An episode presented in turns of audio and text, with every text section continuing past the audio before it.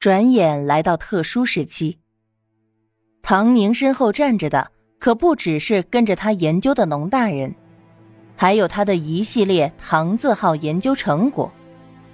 这些成果不但显著，还能创汇。他现在作为被上面看中的人才，态度自然也变得举足轻重。每个人用放大镜去照，都能找出一些所谓的污点证据。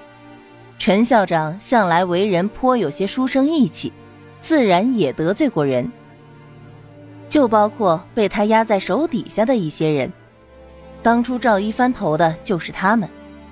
这伙人抓住时机，打算闹事，把陈校长给斗下去，他们好上位。一切都计算得很顺利，唯独出了唐宁这个变故。毕竟，唐宁的一系列操作都表示他是一个最新学术研究的人，对争权夺利完全不感兴趣。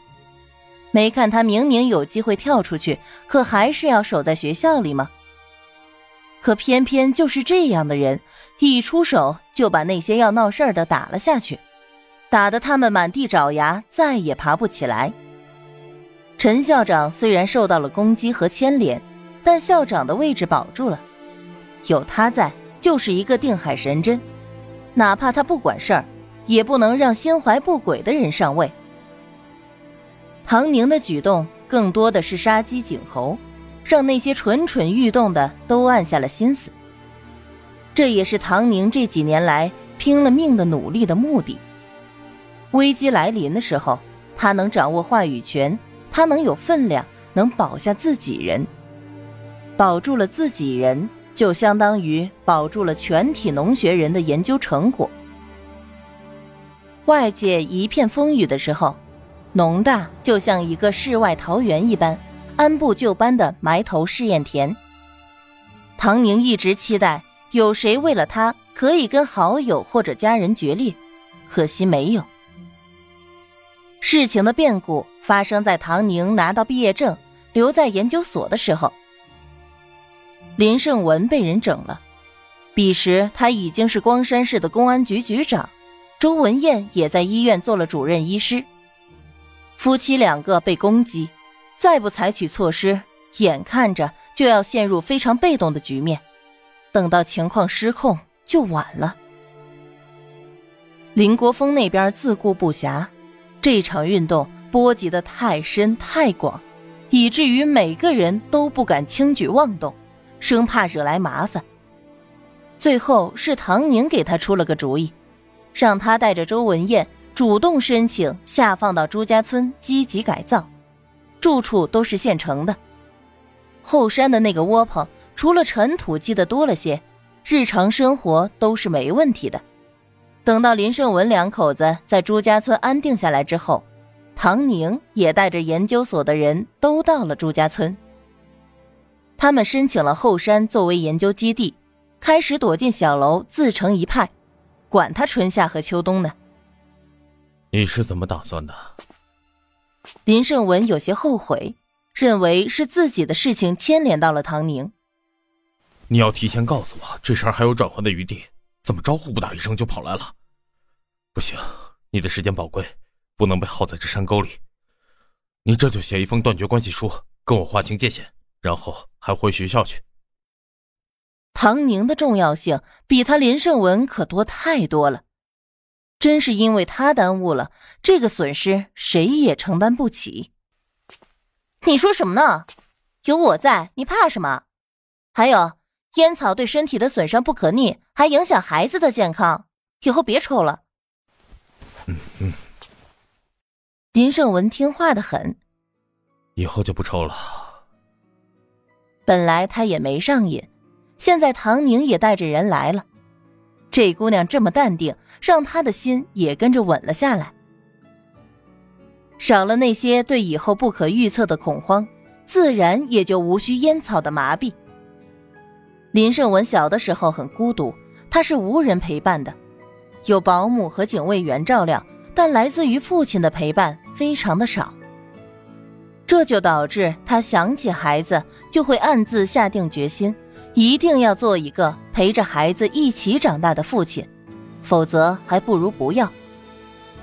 虽然长大以后会因为各种原因理解父亲的苦心，但还是小小孩童所经历的惶恐不安和痛苦是难以弥补的。他不想要他的孩子也经历这些成长的零碎难受。刚好周文艳还在医院的时候，忙得脚后跟打后脑勺，两个人一商量，等工作清闲了，有时间了再说。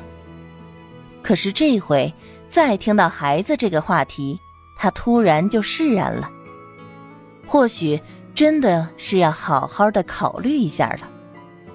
毕竟在这个特殊的时代，他和周文艳都太需要一个叫希望的东西出现。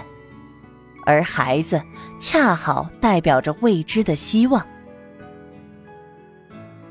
研究所里带着的人都是和唐宁一条心的，大家齐心协力在后山平了块地盖房子。毕竟在这儿也不是一天两天，借住在老乡家里也不方便。得知要盖房子，原本派驻到朱家村的技术员张江可是激动坏了。我会画图纸，请唐研究员考虑我加入。他本来就是市农机站的技术员，平时修修农机，指导指导农民预防病虫害，配配种子、农药之类的活计。唐宁这些正经农大出身的研究员，在他的眼里那就是天上的云一般，只能去崇拜的对象。可是现在这些人都出现在他的面前了，那还等什么呢？想起唐宁能在那样的环境中咬牙走到现在。他又有什么不可以呢？张江鼓起勇气，毛遂自荐。唐宁和他谈了谈，说了下自己的想法，让他出了个设计草稿。没想到第二天早上，这人就拿着几大张设计草稿找他来了。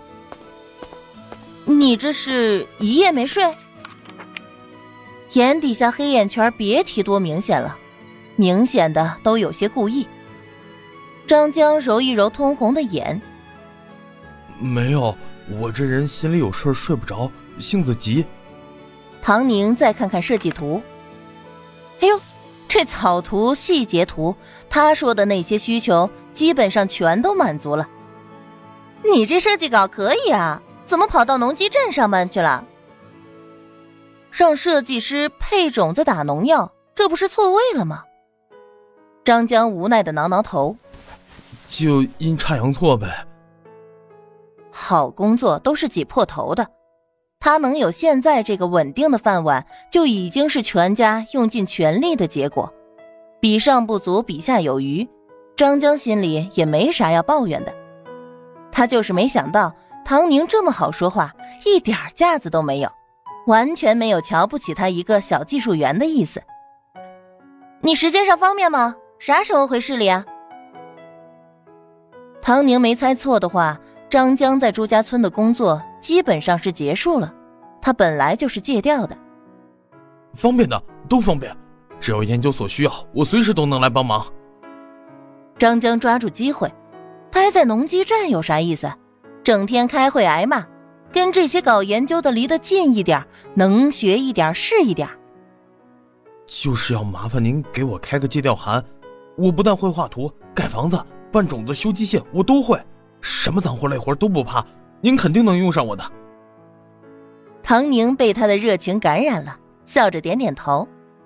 行，放心吧，你这样不可多得的人才，也刚好是我们需要的。张江乐得晕了头，他居然被唐宁夸了。唐宁说他是不可多得的人才，那可是唐宁啊。此刻的他完全忘记了。市里的父母催着他回去结婚的事儿，之前就相亲了一个对象，他没什么感觉，倒是父母看中了，一定要他尽快回去结婚。朱家村对于唐宁带着人回来的态度是既忐忑又骄傲，再也没人敢张口闭口骂小丫头、骗子、小贱人了。唐宁展现出了自己的强大实力。那些大研究员、大学生都归唐宁管，在村民的眼里，唐宁就是指点江山的那个，要人家干啥人家就干啥，这还不牛？